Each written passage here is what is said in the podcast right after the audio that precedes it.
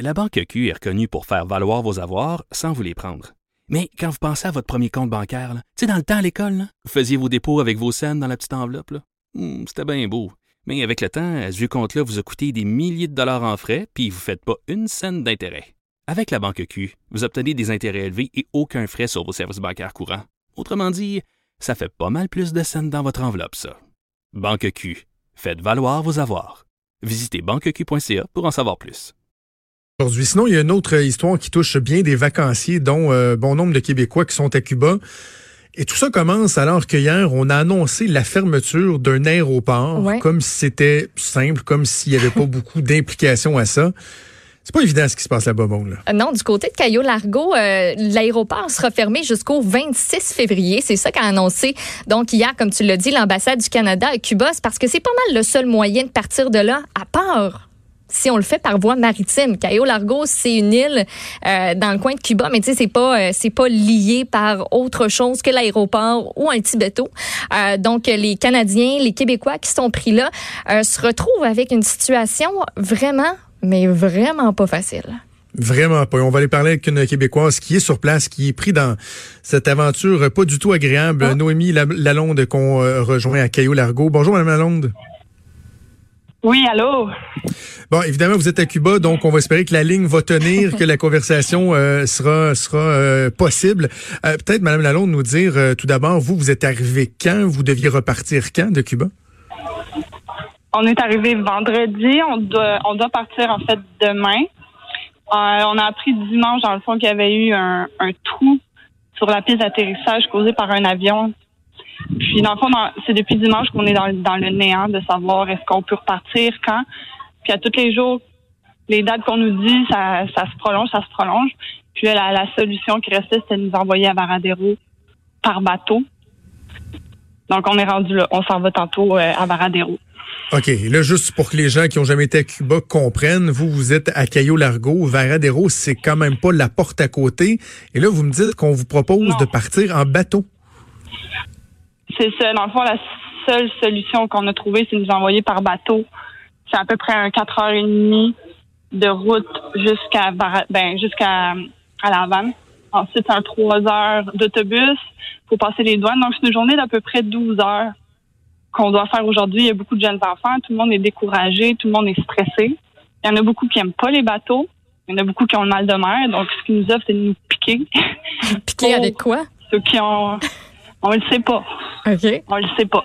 Un genre de gravol liquide pour essayer de- de- d'éviter Ah, ben le, le mal de mer. Mais j'imagine que vous devez, vous devez avoir des inquiétudes à savoir aussi sur quel genre d'embarcation là, vous allez être. On- à Cuba, bon, euh, souvent, il y a des Oh. établissements, des, des hôtels qui sont euh, bien entretenus, ça se passe assez bien, mais lorsqu'on sort des murs, qu'on se promène un peu, on se rend compte qu'il y a pas mal d'affaires qui sont bric-à-brac. Ça, est-ce qu'il y a des, euh, des inquiétudes à ce niveau-là aussi, au niveau de la sécurité?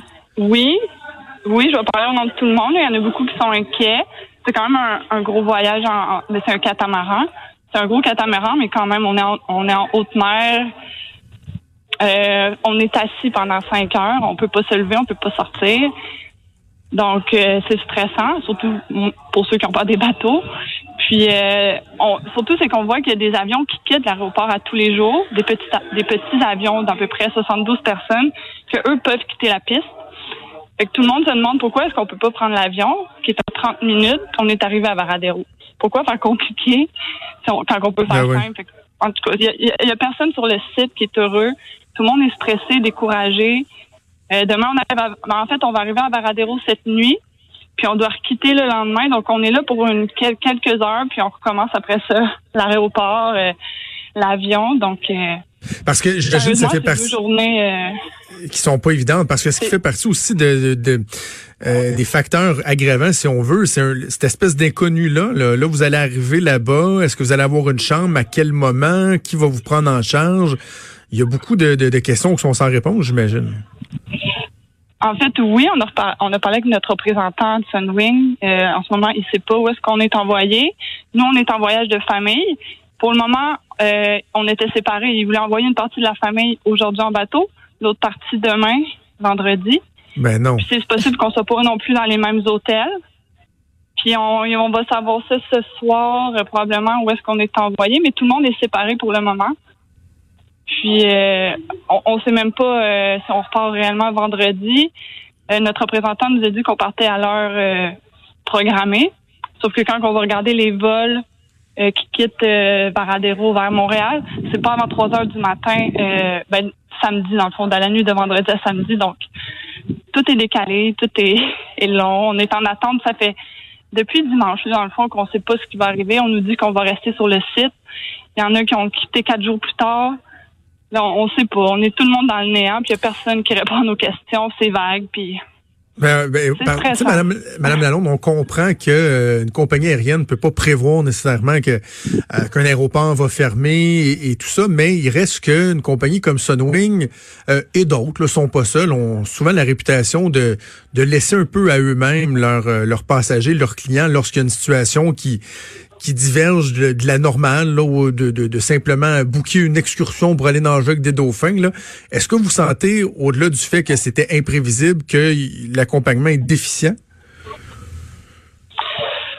Euh, on sait que c'est comme une situation euh, non prévue, que personne est, vraiment responsable de ça. C'est juste que peut-être que euh, aurait aimé avoir des des réponses à nos questions.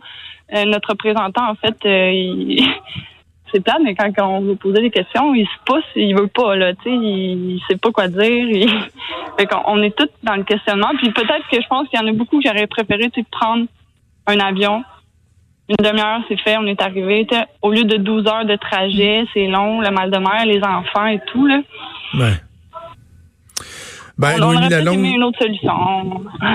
ouais. Je comprends, je comprends. Ben, c'est pas évident, Noémie Lalonde. On va, euh, on va vous laisser. Puis euh, tenez-nous au courant, savoir euh, comment ça se passe au cours des prochaines heures, en espérant que ce soit pas trop pénible et que vous allez pouvoir revenir à la maison le plus rapidement possible. Oui, parfait, merci. Merci, au revoir. Donc, Noémie Lalonde, touriste québécoise en voyage à Cuba.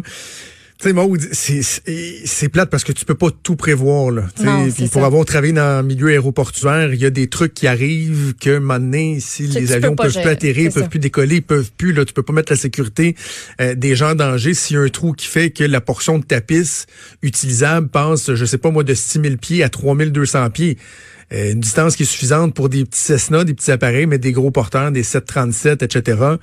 Tu peux pas l'utiliser. Par contre, c'est quoi le niveau de préparation d'une compagnie aérienne comme Sunwing, les protocoles qu'ils peuvent, avoir lorsqu'un aéroport ferme, ça doit exister, là. Ben oui, puis tu sais, il y, y, a une portion de tout ça sur laquelle tu n'as pas de contrôle. L'aéroport est fermé, on peut pas, les gros porteurs, ça marche pas. OK, parfait. Mais la portion que tu contrôles, c'est comment tu gères la situation.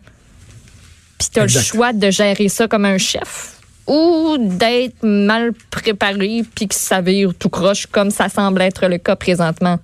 De faire 4-5 heures de bateau en haute mer quand, quand tu n'étais pas préparé pour ça, puis de te faire proposer une injection de tu sais pas quoi pour pas que tu aies trop mal au cœur. c'est ça? Alors, ah, puis on faisait l'entrevue, puis j'imaginais des gens se dire, ouais, ben, tu sais, sont à Cuba, sont au soleil, ceux autres qui ont décidé ben d'aller en vacances. Mm-hmm. C'est sûr qu'il y a pire que ça. Là. On peut penser aux Canadiens pris avec le coronavirus en quarantaine sur un bateau, aux gens qui ont été pris dans le carambolage hier sur l'autoroute 15, qui ont été blessés, qui ont des gens autour d'eux qui sont impliqués. Évidemment, il y a pire que ça, mais en même temps, il n'y a rien de pire que d'être dans l'inconnu, dans l'incertitude, lorsqu'en plus tu es loin de chez vous, dans un autre pays où souvent euh, la langue va être une barrière. Va, je, je m'en vais en voyage moi bientôt, là, je, serais vraiment pas heureux que ça, ça m'arrive, surtout si tu as des enfants avec toi. Là. Puis où la communication aussi est difficile parce que juste avant ça, là, on a eu de la misère à la rejoindre, puis la ligne coupait, puis tu, veux bien appeler, euh, mettons, je sais pas, ton agent au Québec ou tu veux bien faire des démarches quelconques, mais quand tu es directement là-bas, ton seul but, c'est de t'en aller. Puis tu veux avoir des réponses rapides, puis ben c'est pas toujours euh, c'est pas toujours possible. Voilà je veux qu'on fasse une, dernière nouvelle avant d'aller en pause parce mhm. qu'il y a plein de trucs dans l'actualité, mais on peut pas passer à côté du euh, sondage euh, que Léger publie dans le Journal de Québec, Journal de Montréal. Un sondage qui démontre que Guy Nantel, vraiment, là, mange tout le monde d'une tête. 38% d'appui auprès des, des sympathisants du Parti québécois, alors que son plus proche poursuivant, Sylvain Gaudreau, obtient uniquement 16 ben oui. Puis après ça, ben là, ça continue à dégringoler. Paul Saint-Pierre Blamondon, 5% Frédéric Bastien, 4% Fait que dans le fond, ah, ça va être chien ce que je vais dire, je le dis dessus. Vas-y, fais-toi plaisir. Ben, ça dérange comme pas dans le fond que Paul Saint-Pierre Pramondon prenne trois semaines avec oh! famille. Ah, ah pourquoi t'aurais pas dû dire ça? Je suis pas fine. Non, mais la pente, la, la pente, mais c'est quasiment mais en même temps, tu sais, Colin, la pente à remonter est tellement immense, là, puis j'ai l'air pessimiste de même, là. Dans la vie, je suis positive. Fait que si j'étais dans sa situation, je serais comme, bon, me remonter, mange de mon coton moitié, puis je vais y aller, puis je vais être capable, puis on va l'avoir, puis je vais proposer mes idées.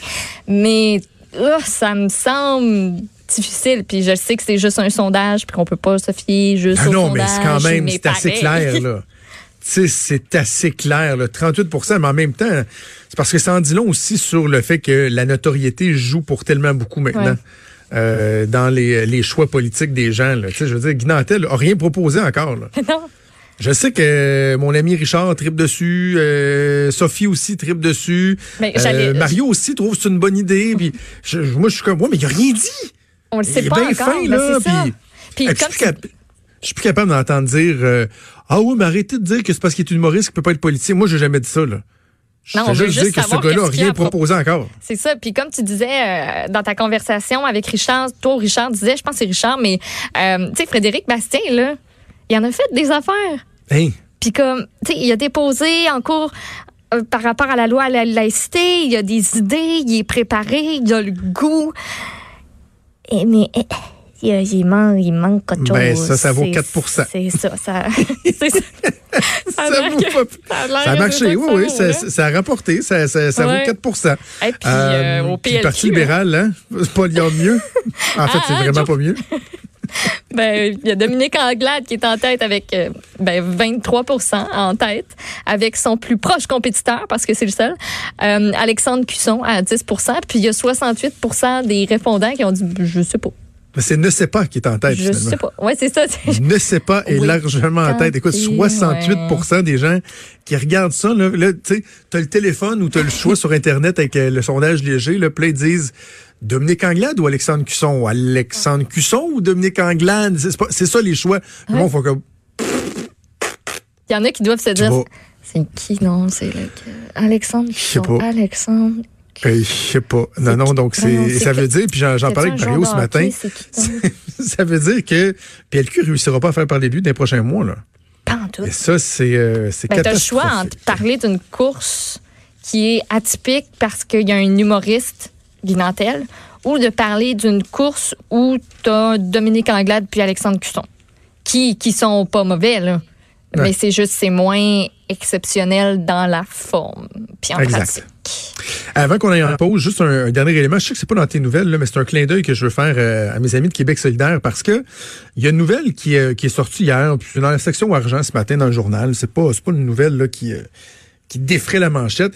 C'est le nouveau boss de la caisse de dépôt, Charles mm qui va entrer en poste et ont annoncé que le salaire était majoré par rapport à ce que Michael Sebia faisait à l'époque. Donc, au lieu d'avoir un salaire de base de 500 000 on va passer à 550 000 il faut rappeler que Michael Sebia, c'est le même salaire qu'il avait depuis son arrivée en poste en 2009, donc depuis 11 ans, mais que lui refusait qu'il y ait une hausse de salaire de base et c'est sa rémunération avec les bonis euh, qui, qui, qui, elle, continuait, si on veut, de, de croître. Et euh, donc là, ils ont annoncé ça hier et Québec solidaire a émis une déclaration. Ça s'est pas vraiment rendu dans les médias, mais ça a été envoyé par courriel aux médias. Ça n'a pas été repris par grand monde. Et euh, c'est Vincent Marissal qui s'exprime et qui dit La CAQ est un gouvernement de banquiers qui embauchent leurs amis banquiers à des salaires de banquiers. Les Québécois veulent savoir s'il aura droit aux primes de banquier de Michel C, de Michael Sebia. Combien de millions en plus est-ce que Charles Lemont va gagner? Avec la CAQ, est-ce qu'il y a une limite à la gloutonnerie salariale? Je m'excuse, là, mais la caisse de dépôt, l'actif net de la caisse de dépôt, c'est 309 milliards de dollars.